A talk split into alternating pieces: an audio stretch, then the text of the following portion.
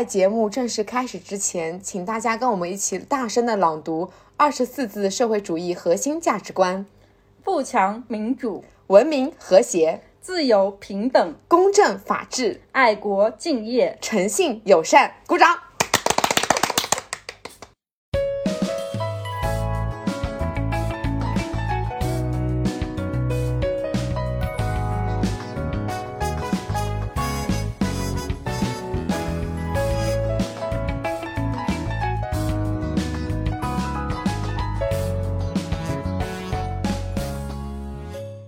来到新一期的两室一厅，我是 Sunny，我是陈一日。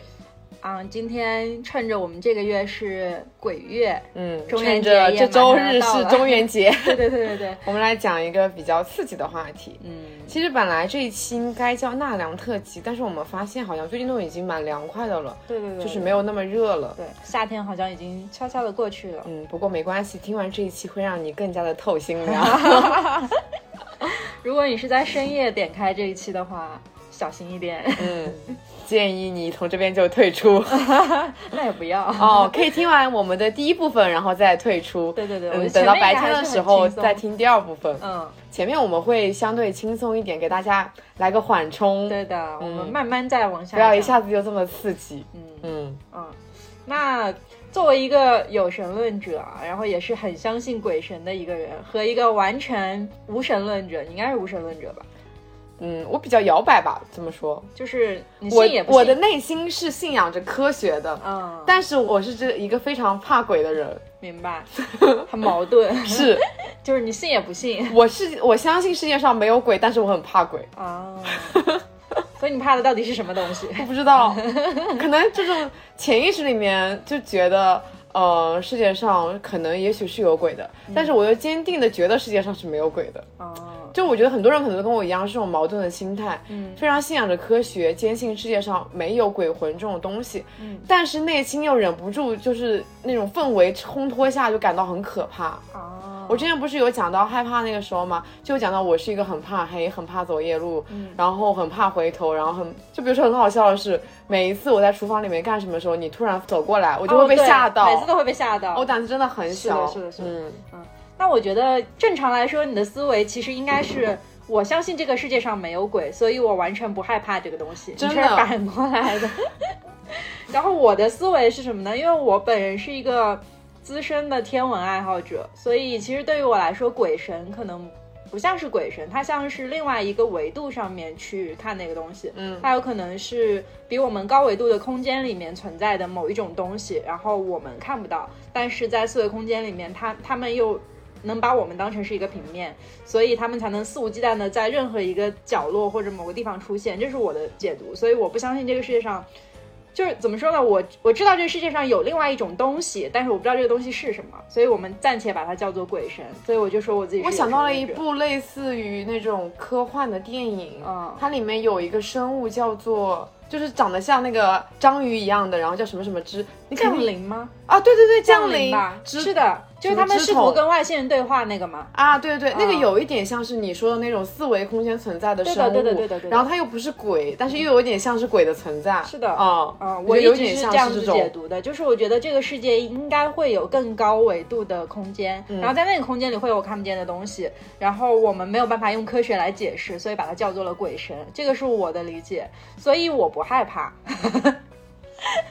是因为我自己内心存在一套这个社会，就是这个世界的某一种维度上面的秩序，所以我根本就不害怕这些东西，因为我觉得他们好羡慕哦，他们想要伤害我们，那真的就是一秒钟的事情。对，就是随时随地可以让我们毁灭的那种毁嗯灭，所以我不相信他们会伤害我们。嗯。嗯我这边再引入一点啊，就是我刚刚不是有讲到鬼的那一块嘛，嗯然后其实还有神这一块是这样子的，呃，我家其实有信仰基督教的一个背景，嗯就我们家最早开始信仰基督教就是我的爷爷，然后他把我奶奶带入到了这个教里面，然后我奶奶就是一个非常虔诚的基督教徒，嗯，我从小跟我奶奶一起生活嘛，她从小到大给我灌输的想法就是世界上是有神的，啊，他非常非常信仰神的存在，并且觉得他虔诚祷告的时候，嗯，神是会听到他的话的。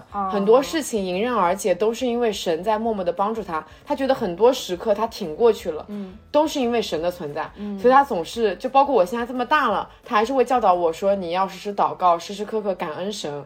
我就会敷衍一下，我跟你讲，我就是 我不能直接跟我奶奶说我是我是不相信的，我就说啊，好的好的好的好的。嗯，我们家的背景是佛教背景，然后我跟你以前是差不多的情况。我小的时候，因为我觉得我们这一代人就是接受了那种科学、民主、自由这种概念嘛，所以其实很少有人真的会很虔诚的去信佛。但是我在长大了之后是会信的，因为我觉得有一个信仰不是什么坏事，更何况佛教他们里面所有的理论。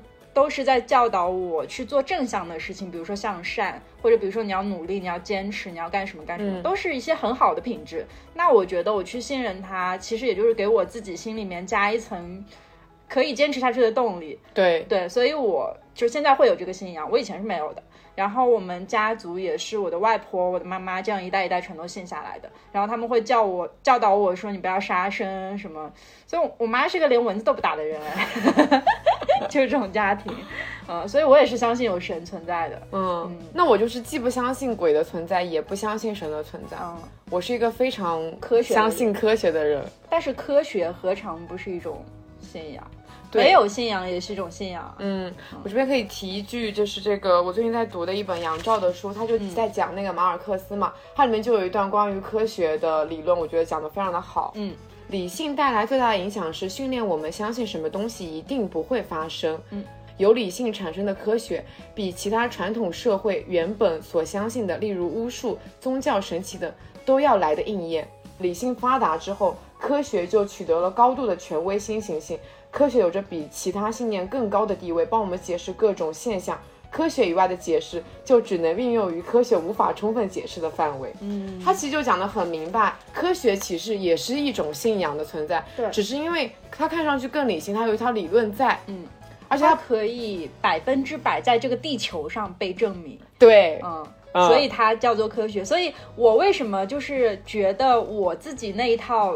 秩序的理论也存在，是因为我相信很多超光速以外的事情，我们科学是证明不了的，所以科学它仅仅只是在一个范围内存在。那你就不知道这科学以外还有一些什么别的东西了。对，就是他提到，就是科学以外没有办法被解释的东西，它不一定就是不科学的，只是暂时它被认为是一种，可能它被划到了宗教范围里面。对，其实很多宗教啊什么的，他们都是神秘科学嘛。嗯。然后我觉得科学的尽头也是神秘科学。对，就是你不好说，其实这个东西很玄乎，说起来就是非常非常玄乎，和我们这期的主题是一样的。嗯，我们感觉有点扯远了，我们扯回来。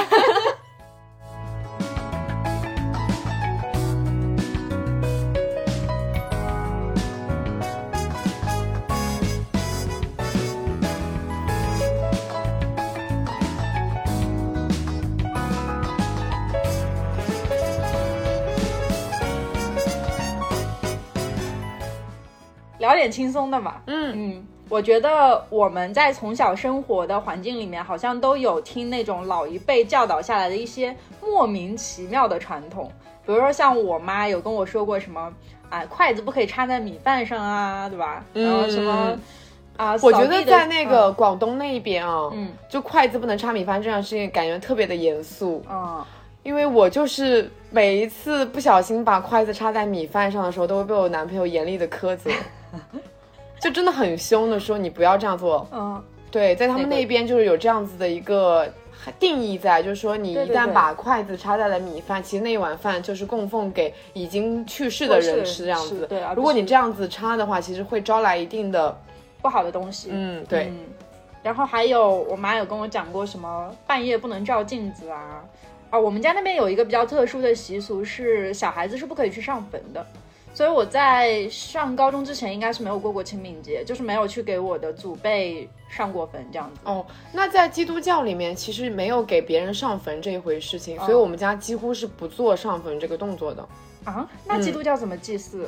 他们在去世的时候，就是会有那种教会的人啊，来给你传扬福音，对对，唱诗，然后念那个圣经之类的，是这样子。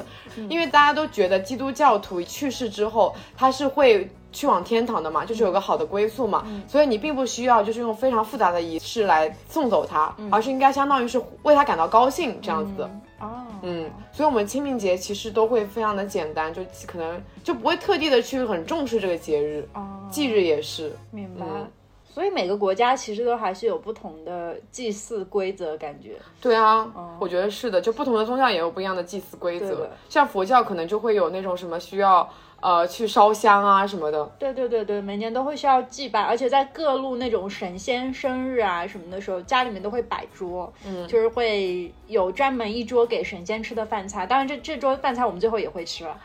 这个在闽南那边就是其实特别特别的隆重，闽南每年的祭祀都会有非常多非常多好吃的。对，而且 我在那个就是短视频上面有刷到过他们那个街上面那种游八仙，那个好像是叫，就是街上面会有很多奇形怪状的人出现，有点像是那种古早版的 cosplay 的感觉。对对对对对，还蛮有意思，嗯，但是也略有一点恐怖。嗯，啊，然后继续说回。我们继续说回我们之前那个灵异习俗。嗯，我自己本身的工作是有有一些属性是常年会在外面出差嘛。然后我的妈妈早期告诉过我一件事情，她说你在住酒店的时候尽量不要住在最后一间。我觉得这件事情其实还挺有，就是怎么说呢，有一点点让我头皮发麻。但是我最后选择忽视了这个这个告诫，因为。你好像就是很难去控制这件事情，然后每一次如果需要调整的话，其实也很麻烦，所以我就忽略了这件事情。但是所幸是到现在为止，我都没有碰到什么奇怪的事情，但是我同事碰到过，嗯，所以我打算等一下给大家聊聊我的同事遇到过的某一些怪事，嗯。嗯，你们家还有什么奇怪的传统吗？就是我小的时候，我奶奶会跟我讲一些我觉得比较唬人的话，嗯，就比如说你那个下排掉的牙齿一定要扔在房檐上啊，这样它才会往上涨。对，但我觉得可能不算是灵异习俗，就是有也是一些感觉比较奇怪的习俗吧。对。然后还有就是说你不能在屋檐下面打伞啊，这个我们也有。嗯，还有不能同时戴两顶帽子。嗯，我个人比较听说过的灵异习俗，其实我觉得最诡异的就是剪刀大法，因为我之前不是丢过猫嘛。对对对对对。然后我丢猫的时候，就除了做正常的那种寻猫启事以外，我就去找嘛，发现了一种叫做神奇的剪刀大法。嗯，它是怎么做的呢？它就是在你们家灶台的地方，然后摆上一碗满满的水，然后在水上。打开一把剪刀，然后那把剪刀的那个开口的方向要朝着你们家门的方向。它其实有一点意思，含背后的含义是你在拜托，就是灶神。对，好像是这个。嗯，你在拜托灶神，就是帮你去寻找它的猫。然后你每天都要对着那个剪刀虔诚的呼唤你猫猫的名字，相当于通过这把剪刀在跟你猫猫对话。嗯，以至于我那个一整个月，就是我们家那个灶台啊。都没开过火是吗？没开过火，因为你那个碗摆在那边，剪刀摆在那边，你就不敢开火，你知道吗？不过就是很多人通过剪刀大法真的找回了猫，以至于这个方法就越传越深，越传越深。对，比较遗憾的是，我最后还是没有把我的猫找回来。嗯啊，我之前有对这个东西产生过好奇，所以我就去那种帖子里面，天涯上面我有搜过。也有很多人用这个找回了丢失的物品。对，它其实就不仅是针对宠物的，它就是你找东西的时候都可以用剪刀大法。但是这个东西其实也是一个幸存者偏差了，就是找到东西的人会非常兴奋的说啊，我通过这个东西找到了，然后他就发帖。但像我这样子没有通过剪刀大法找到的人，我就觉得啊，那就算了吧，也没有办法说把所有的心思都放在这个方法上面。嗯。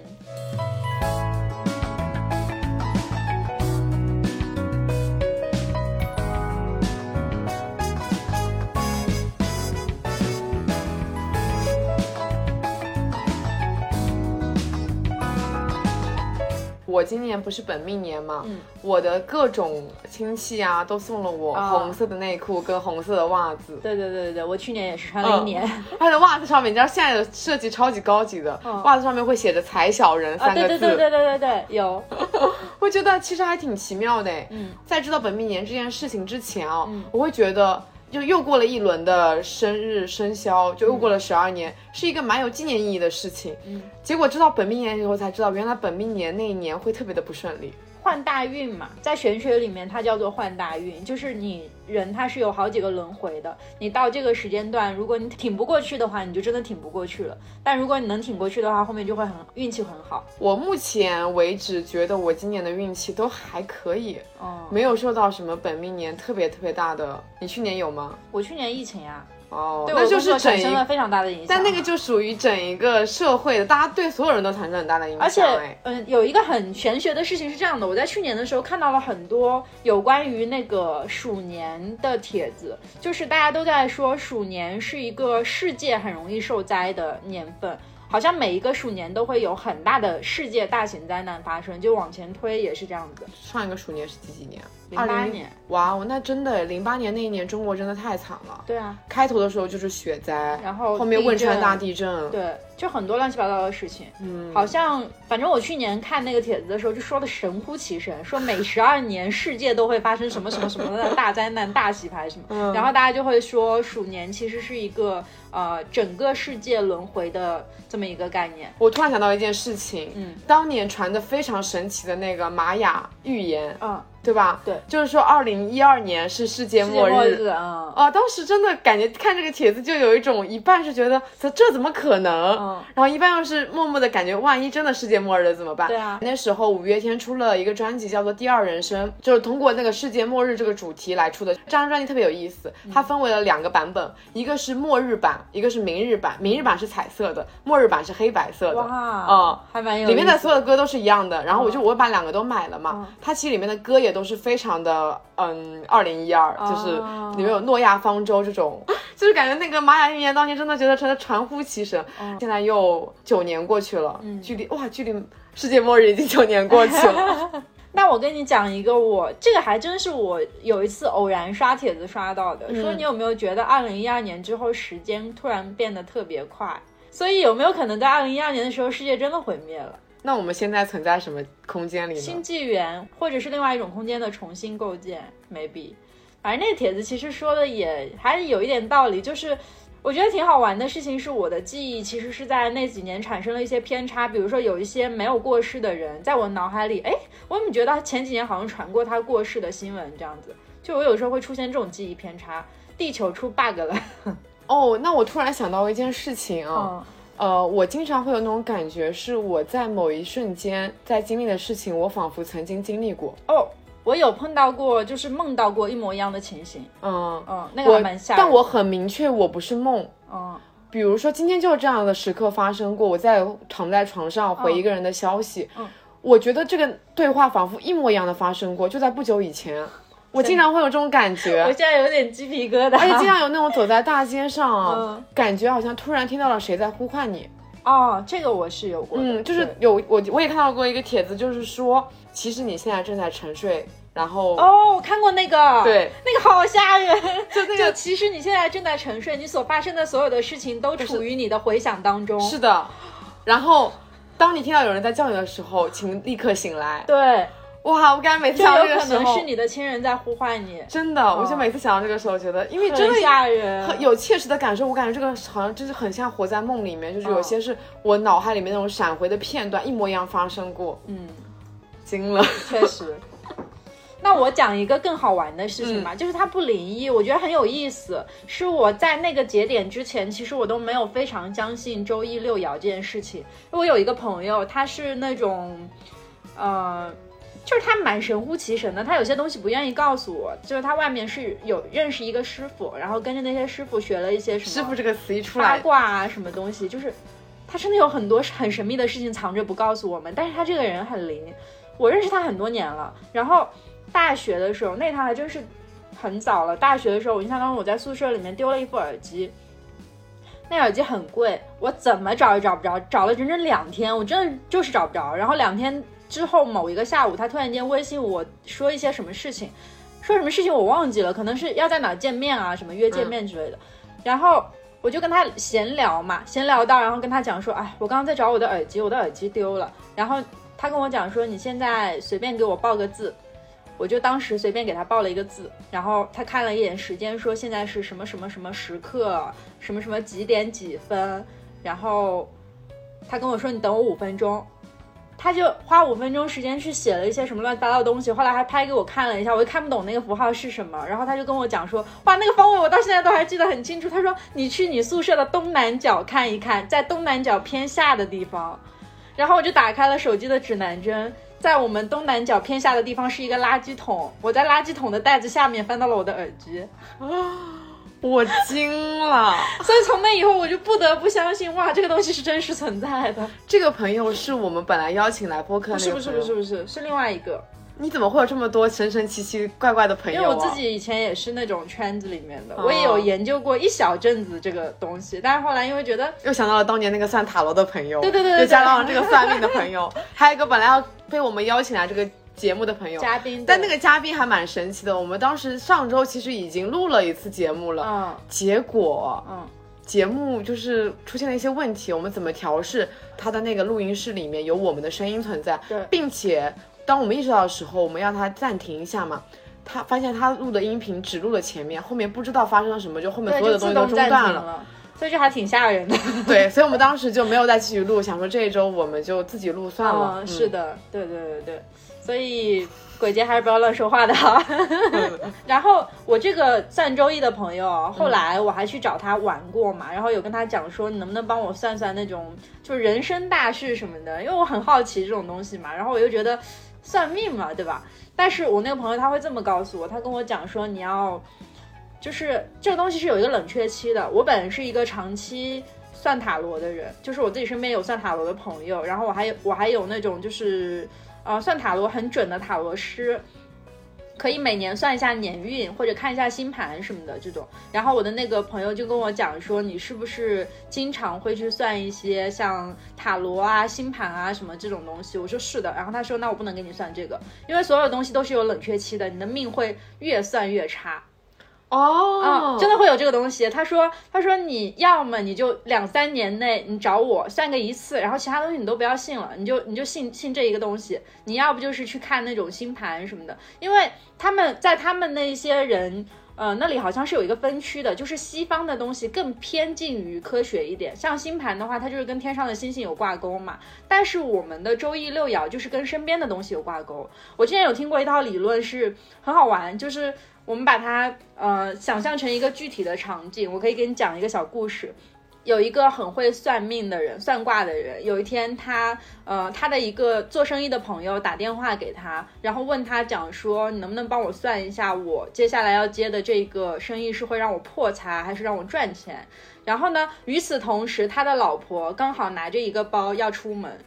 然后他就转头回去问他老婆说：“你现在要干嘛？”他老婆说：“去银行存钱。”他就跟电话里面的那个做生意的人说：“你不要，你不要去碰这个东西，你会赔钱。”然后做生意那个人不信，但真的真的就赔了钱。但是这件事情它说明是什么呢？就是他的老婆与此同时把钱在往往家外带，然后他又印证了这一个预言。这个是周易的逻辑。对，然后星盘的逻辑是天上的星星是固定的，每一颗星星写了你自己人生里的命盘，所以我可以给你算命。它是两套完全不同的理论啊，所以西方的人不服我们这儿的，然后我们这儿的人不服西方的，但是我什么都信。那我人生中从来没有算命过，不管是中的还是西的。嗯，那我的命是不是就 年运比较好？也从来没有算过。嗯。就是，其实我觉得这个东西很大程度来讲，对于我来说啊，就是尽管我信，但是我最终还是觉得是个心理暗示。嗯，就是当你当你告诉我事情在往不好的方向发展的时候，心态会变得很沉重，然后就真的会变差。当你告诉我这件事情最后有一个好的结果，我就会很轻松的去面对，那事情不就会变得很好？是的，我想突然想到，当时我们找猫的时候，我们其实我男朋友找那个塔罗算过。嗯。塔罗告诉我们，就是说要注意身边，然后说猫会回来的。然后那个时候，我们就真的收到了一个保安跟我们说，他看到过我们的猫。嗯，但是啊，后面的结果是那个保安好像神志有一点不太清楚。他告诉了我们错误的信息。然后我们其实那一整个礼拜，我都蹲守在那个他点的，就并没有找到我们的猫。嗯。其实当时有被心理暗示说，哇，感觉被塔罗说了一个好的卦，嗯，然后就还蛮期待还蛮高的，所以后面就也很失落。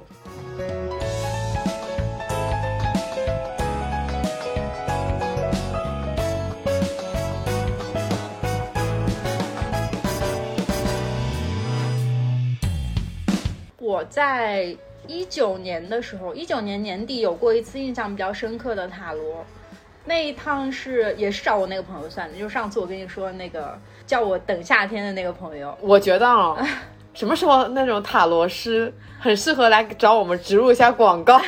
对，确实。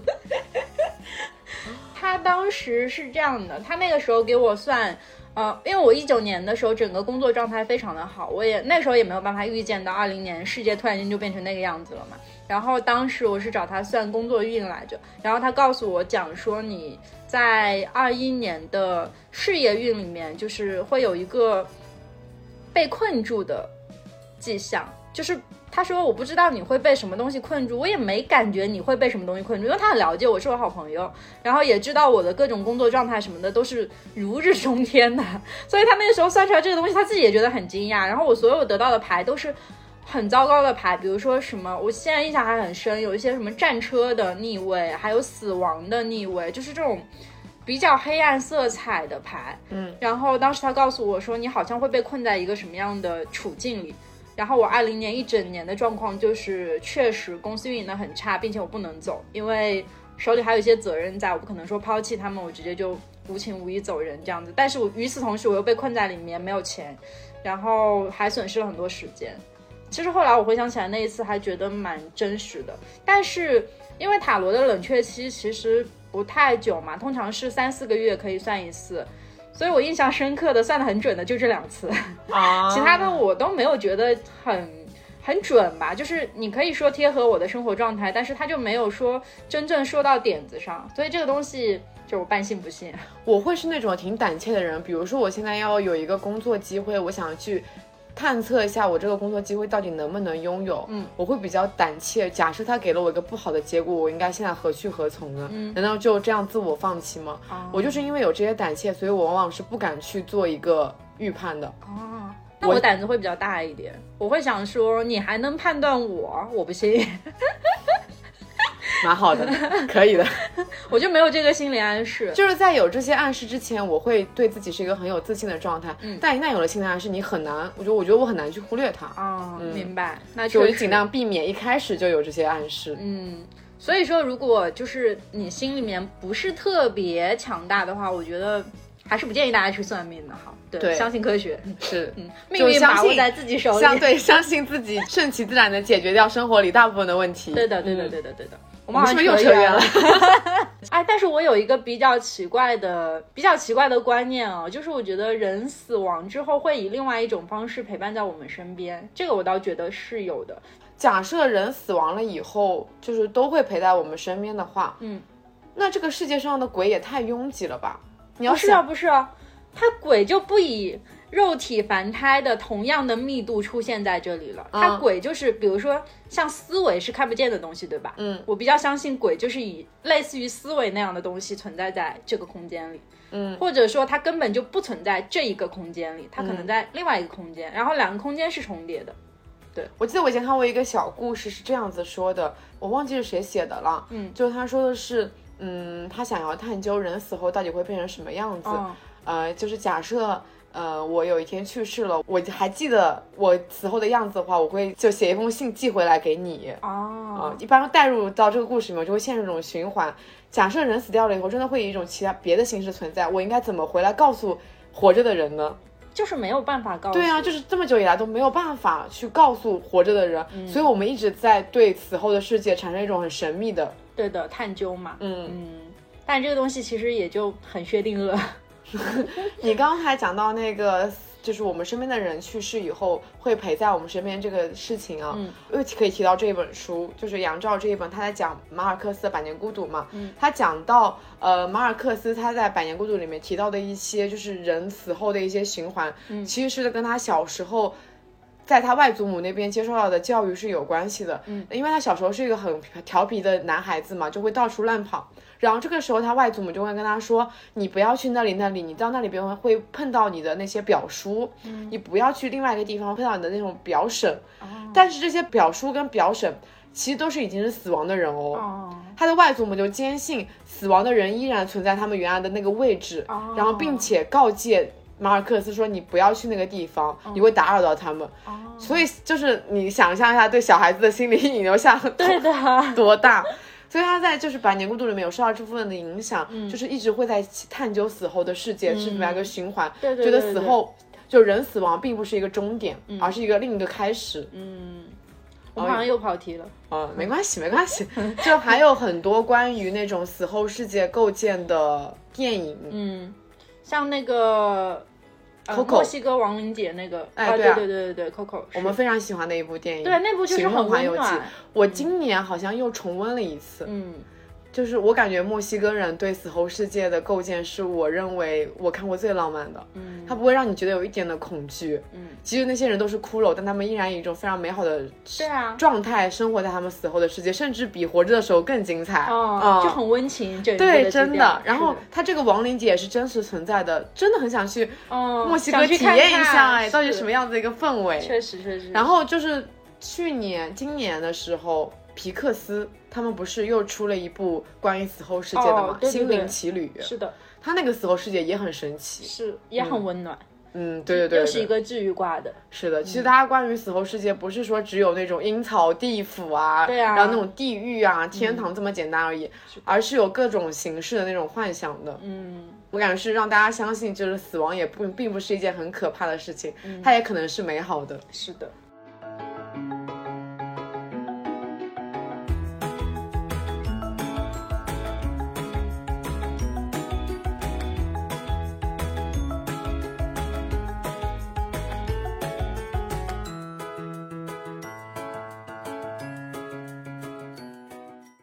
的部分差不多了，我觉得可以开始讲点凉飕飕的。我突然想到一件事情啊，嗯是我们平时会看那个灵异组嘛，灵异小组。对对对，然后我发现了一件特别好笑的事情，嗯呃，灵异小组的组员你知道叫什么吗？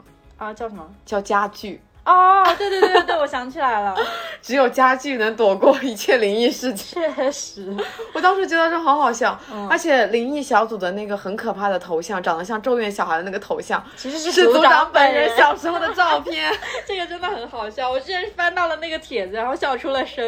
那个帖子还义正言辞的，就是说啊，我觉得我们组的头像好恐怖哦。然后下面还是组长本人出来回复的哦，是我小时候，你有什么意见吗？就真的很好笑。嗯，确实，而且其实灵异组的组员很讲科学的。嗯，就之前我看到一个帖子是说什么啊，我最近体重莫名其妙变轻啊，什么什么之类的，然后下面就写你看看你最近是不是吃的比较健康？对，我觉得灵异组其实是那种全豆瓣最信仰科学的 组，对对对对，他会用科学来破除你的迷信，嗯。真的蛮好笑的。对所以就没有，其实刷那个灵异组没有那么大的压力。嗯嗯，但是其实还是有一些互动的帖子，有一点比较神秘。我等一下可以讲到这些，就是我在里面看到一些灵异故事。好，那我们可以进入第二趴了，凉飕飕的一趴。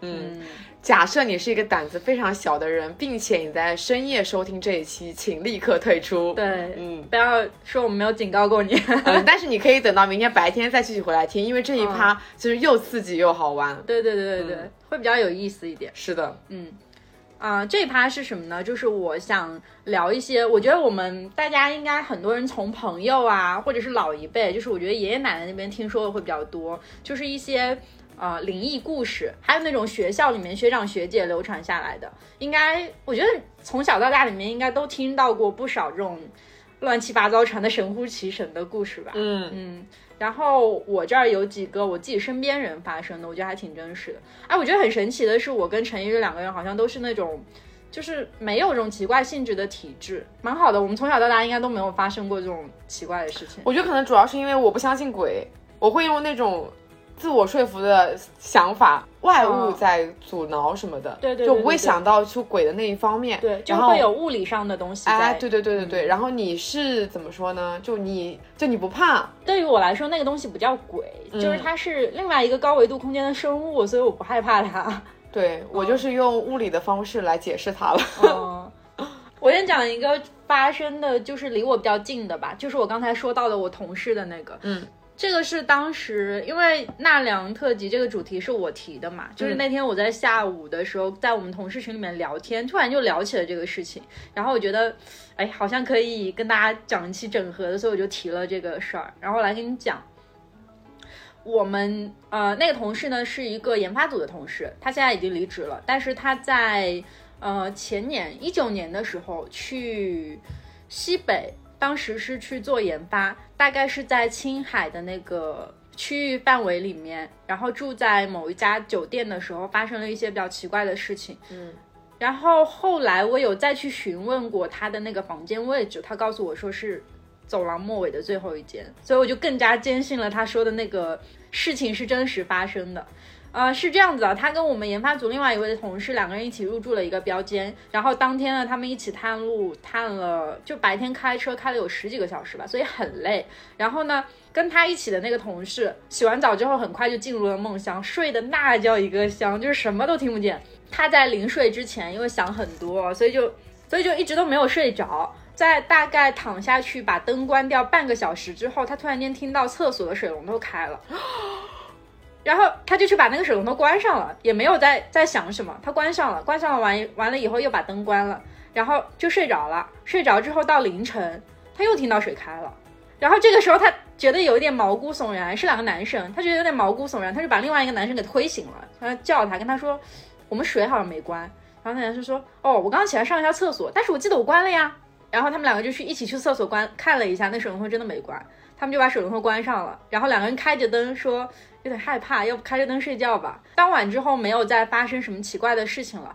但是早上他们醒来的时候，他记得他的拖鞋是拖在床头上床的那个位置，但是早上醒来的时候，他的拖鞋是在床尾的。这是他跟我描述的一些事实。但是在那个当下，其实我跟他提出了很多 bug。对 bug，就是我觉得首先。你探路探了十几个小时，你是不是很累、很疲惫？所以你在做梦。然后他就跟我说没有，我记得很清楚。然后我就跟他在讲说，你房间里面还有第二个人，对吧？就是你同事也在啊，凭什么只有你一个人听得到，他听不到？然后他就跟我说，他过度劳累。然后还有像拖鞋这种事情，我就跟他讲说，你肯定是半夜起来去关那个水啊，关完了之后你在床尾把它一扔，然后你自己忘记了。他说不对，我清楚的记得。就是我们两个人会互相反驳，但是谁也没有办法证明这件事情的真实性。但是就是这个男生他后来就在住酒店的时候，他说我再也不会住最后一间了，就真的有一点吓人。这个是我身边经历过最真实的一个事情，而且。我觉得他的真实点体现在于在哪里呢？在他那一次探路结束之后，立马跟我们说了这件事情，所以就很真实，不是说隔了很久之后才告诉我们，然后就会觉得好像真的不是编的耶，嗯，还是有点吓人的哈。对，嗯。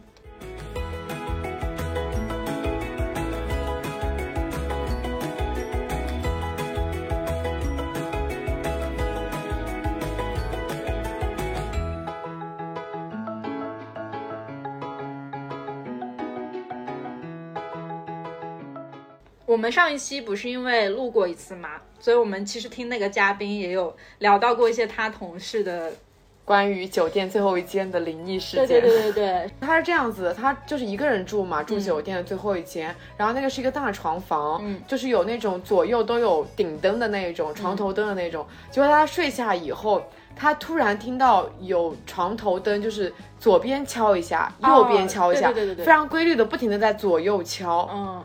但他醒来，就是他打开以后发现没有任何东西，对，灯也没有，就是发生什么，嗯，他整个晚上就是听着那个声音，声音，然后一直一直到天亮为止，嗯，当时我听到这个故事的时候，觉得 好吓人，好吓人，我的天，如果是我的话，我立马报警，是我的话，我会立刻打电话给前台说我要换房间，先报警，警察可以解决一切。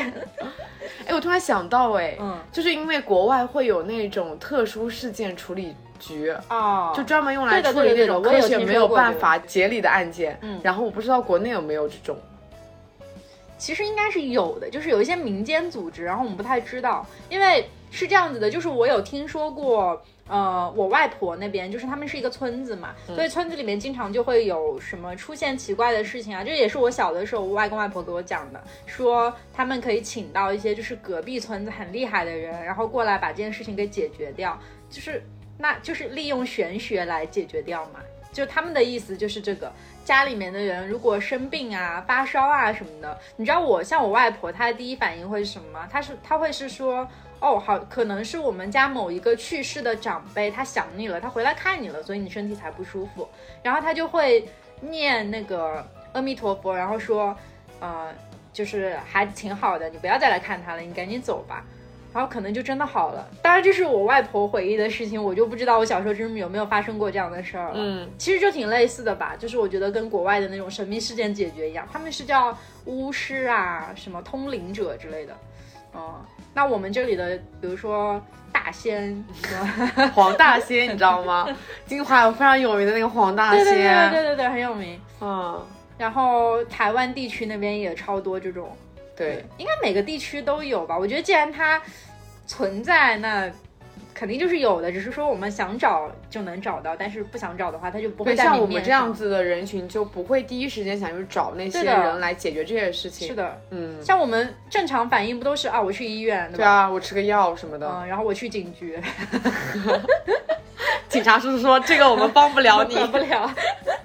嗯。嗯，我突然想到就是。呃，关于灵异故事嘛，嗯，我听到最多的可能就是当时在台湾读书的时候，嗯，在闽南地区真的流传着非常非常非常多的灵异故事，而且他们很热衷于跟你传这些灵异故事。嗯，我当时听灵异故事哦，不是说同学跟你讲，是我们正经的在上课，嗯，老师在课上跟你说我们学校发生过什么样的灵异故事，嗯，是这样子的，我们学校的是在半山腰的嘛，嗯。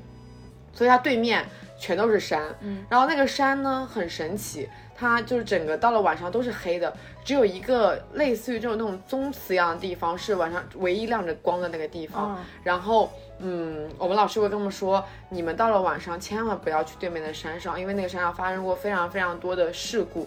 然后那些事故呢，到最后都会不了了之，因为基本上查不出来是到底是什么干的，最后都是不了了之，可能就是鬼神在作祟啊之类的。不要让你靠近那边晚上。然后还有我们距离我们学校不远的地方有个地方叫做自强隧道。我当时去台湾的时候，大家抱着非常美好的遐想，因为那个隧道是阿信上大学的时候。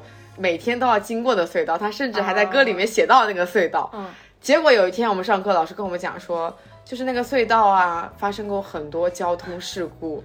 然后那些交通事故呢，在那些就是发生车祸的人，他们都是这样子描述说，在发生事故前，好像看到了什么奇怪的脏东西，然后突然那些方向盘又失灵了。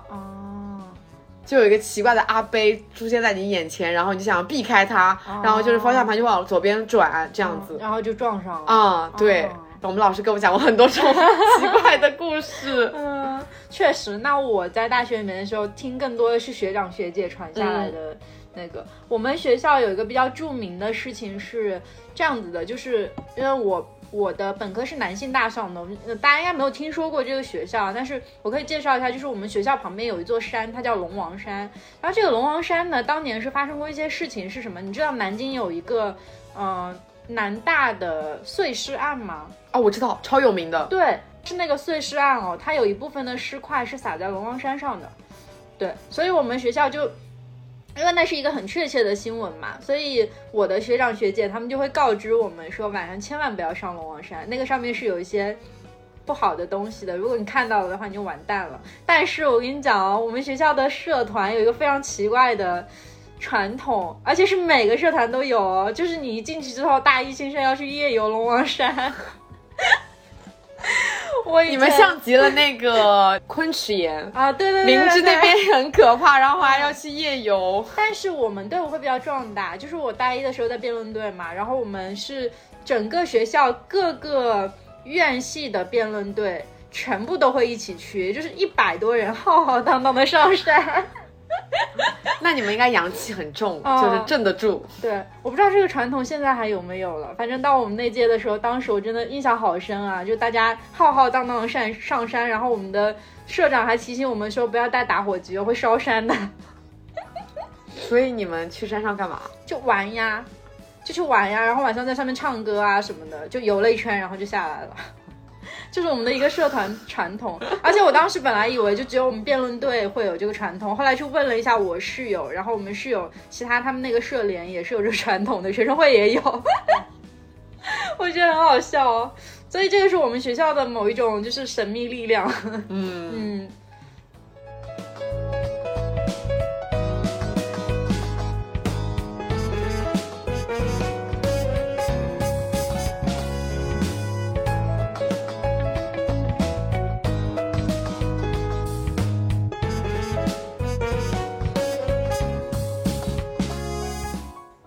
我觉得有很多那种影视作品啊，或者有一些帖子，应该都聊过这个很神奇的地方——故宫。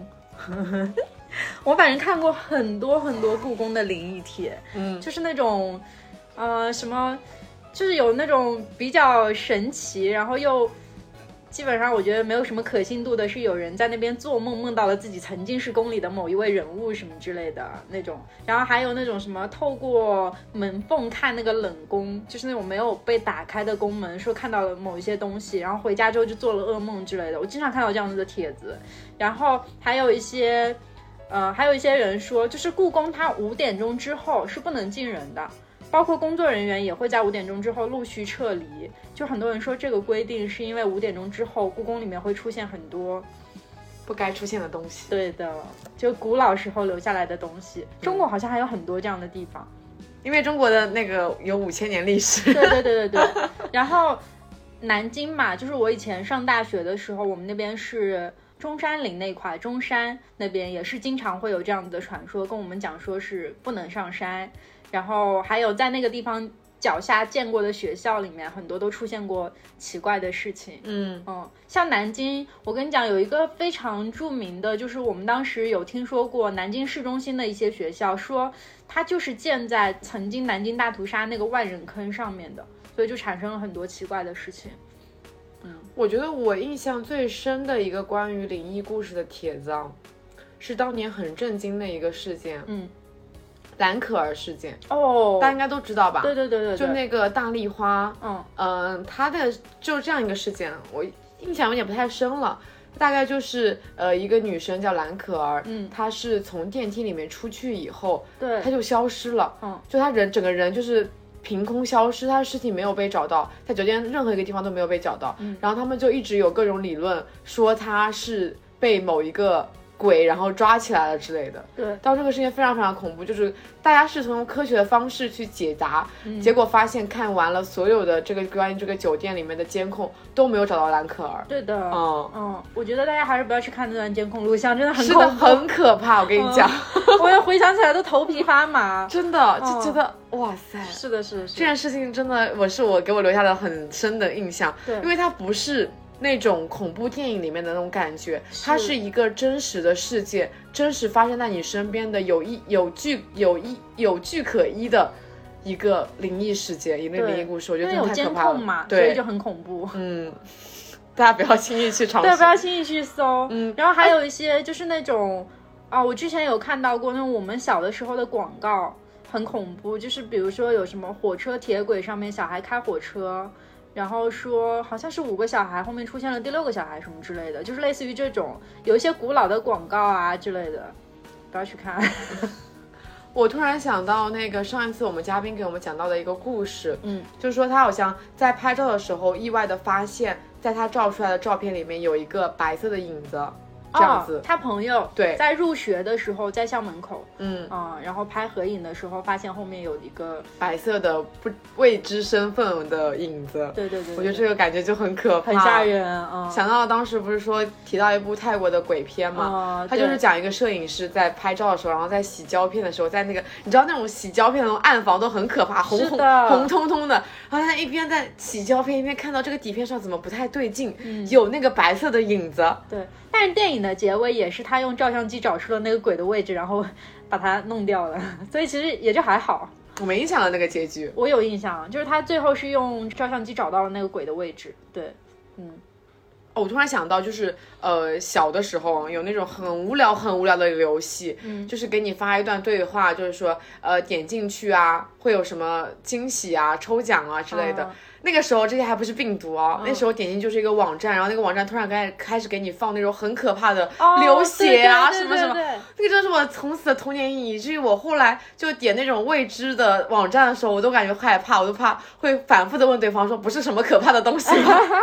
我会直接拒绝看。还有那种视频，就小时候会发那种 QQ 空间里面流传下来的视频，你点开了最后一秒，突然有个鬼拍在你脸上，哇，吓死！真的很可怕，太过分了，我觉得这些。是的，是的，是的，是的，就觉得很生其实是值得删好友的那种程度。对的。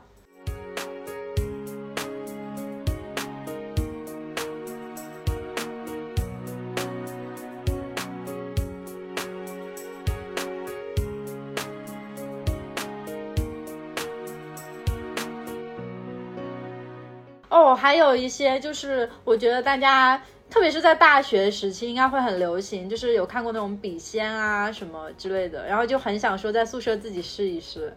我没有试过，我没有这种想法。我也没有。但笔仙这个电影好像还拍了第四部还是什么的。对，但是后来就很烂啊，前面也挺烂的，它就是一个很烂的中国的鬼片，它就是，但是它那个概念真的很流行。嗯，它其实就相当于，比如说几个人你。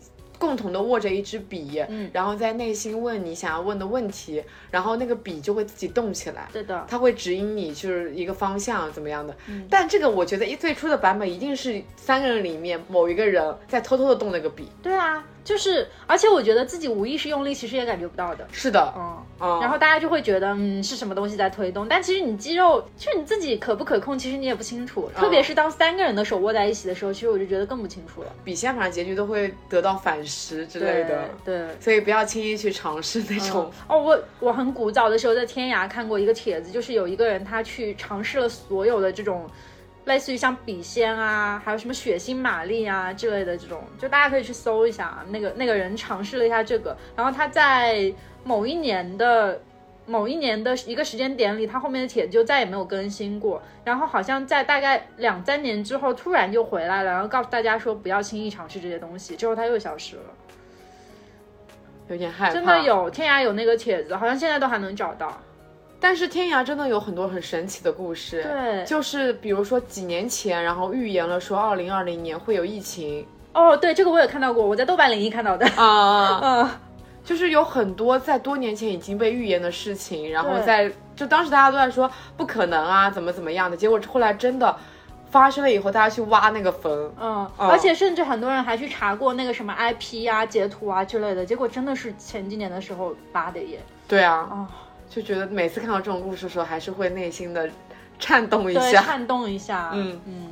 哦，我想到一件还蛮好笑的事情，嗯，是我觉得你是一个挺迷信的人，是在于当时你还没有恋爱的时候，嗯，你突然说某个节目里面说在哪个方位插桃花很招桃花，然后你在家里面的厨房还有你自己房间里面都插了两束桃花，嗯，最后的那个桃花烂了以后，呢，桃花还没有出现，确实。我跟你讲，那个是有依据的。那个是我年初的时候在玩一个软件，叫什么来着？Clubhouse 啊，当时不是非常出名嘛？那个软件，然后那个软件啊，它当时就是还没有在呃非要翻墙才能听的时候，就是可以听到很多那种台湾啊，然后还有什么在日在韩的一些人的发言，所以我当时就很爱听那种。台湾房间、港澳台房间的一些人的讲话，因为我觉得很有意思，他们完全算是一个另外一个地区的文化嘛。然后当时有一间房间是叫，呃，就是他请了大概三四个大师那样子，然后进那个房间去给大家讲说你们今年的运气啊什么的，然后还可以分析人的属相之类的。我就点进去听了，然后有一个女孩子，她就说，她就说，我想。我想知道今年的桃花的位置在哪里，然后那个大师就报了，叫什么我忘记了，反正是房子的什么东南角位，还不是什么，反正他就是说了几个方位嘛。然后，然后其他几个大师应就完全应和哦，大家都说嗯是的，就是我我也我也最近得到的指引是这个方向，然后我觉得那就试试呗，试了又不亏，对不对？对，然后我就在特地买了桃花。在家里面插这样子，就是没有没有什么用，确实是没有什么用。嗯嗯。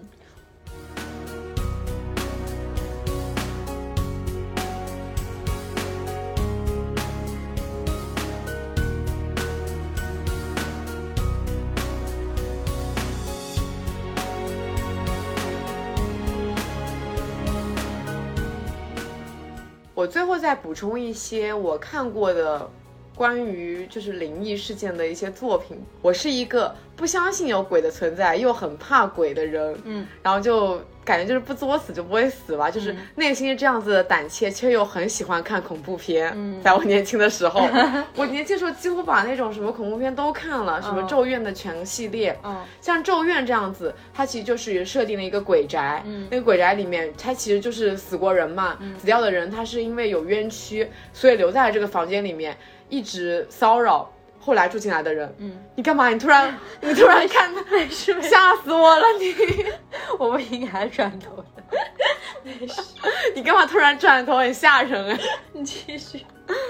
哎呦妈呀，害我不敢讲了你。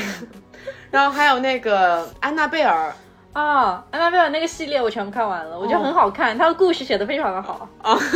好像有几部还挺烂的。对，就安娜贝尔就是西方的那种恐怖故事嘛，就是从娃娃啊，有点像是寄生类的恐怖，而且都是人被附身。哎，对，嗯，还有就是我这两年看过一个比较精彩的灵异的电影，叫做《遗传厄运》。反正最后就是所有死掉的人都变成了一个宗教，然后他那个那个所有死掉人都没有没有头或者没有某一个器官，然后呢最后电影最后一幕很可怕哦，就他们集体到了一个房子里面，就所有死掉的人都活过来了，在行尸走肉一样走到了一个房间里面，然后朝着一个鬼神在那边朝拜。就他最后变演变成了一个所有的那种灵异事件都都是从宗教衍生出来的，就一个灵异的事件变成了一个宗教的诞生。地府嘛，这是。就那个电影的结尾让我觉得很 可怕。其实的确很多灵异故事都是跟宗教有关的。对对对。就是因为有佛的存在，所以它就会有一个反面的存在。嗯。就是因为有天堂的存在，所以它就会有一个地狱的存在。嗯。鬼神是很难分开的。对。还有很有名的那个又很好看的《招魂》，《招魂一》我真的觉得是惊悚片里面的经典啊！对，一真的太好看了。是一就是每一个它其实就在捉摸你的心理，嗯，你随时都会被吓到。真的，它的那个配乐，嗯，还有那种节奏设置，哇，好绝！而且《招魂一》是有一种它明明没有真实的鬼的出现，嗯，却让你无时无刻都不感都感觉到鬼好像就在你的身边。对的，哇。太可怕了！招魂一和二其实也是有一个凶宅这样子的概念在那里的，然后包括我刚刚提到那个昆池岩，也是一个凶宅的概念。嗯，其实哦，昆池岩哦，这个电影真的是近几年来结结实实把我吓到的电影，而且那部电影我印象很深，是当时我在。旅行团里哦，是我们去西北有一次邀请了很多博主一起来的那个团，然后我当时跟某一个博主一起在大巴车上看的，我们两个人被吓到，就是后面的人突然拍了我们一下，然后我们整个放声大叫，真的很恐怖。就昆池岩，我觉得在看的时候你很难感觉到不恐怖，因为它就是用从 GoPro 的那种第一视角把你带入了这个故事里面，就真的很真实。是，但是你一旦看完以后。你就会突然觉得这个故事太好笑了，就所有的镜头也好，就太浮夸。对啊，对吧？有吧那种感觉。是。然后我还有一个，就是我小时候我的童年阴影是浙江卫视每个礼拜六晚上会放的一个三十分钟破案故事，叫做《西门大侦探》。给我留下了非常深刻的阴影。走进科学啊，它明明就是走进科学的一个系列，但它就是会用科学的方式去解释各种灵异事件。有一个我印象很深的，就是几个案件他死亡了，嗯，身上都会出现一个很奇怪的条纹，嗯，然后他们就觉得是某一种那种诅咒之类的，因为好几个人都因为这样死掉了嘛。结果你知道最后是什么吗？是什么？非常无语的结局，是就是他们那个电力公司啊。的淋浴头就是淋浴头，不是下面会有一个链嘛？那个链不就是一格一格的条纹嘛？那个就是他们相当于是触电而死，然后在触触电前，他们都握着那个淋浴头通电，然后在身上留下了那个条纹，是不是很很无语的一个结局？前面神乎其神，很多期走进科学，后面嗯，就是走进科学里有一期是有一个老太太，她常年不睡觉。最后的结局是，他趁着镜头不在拍他的时候偷偷睡觉，什么乱七八糟的，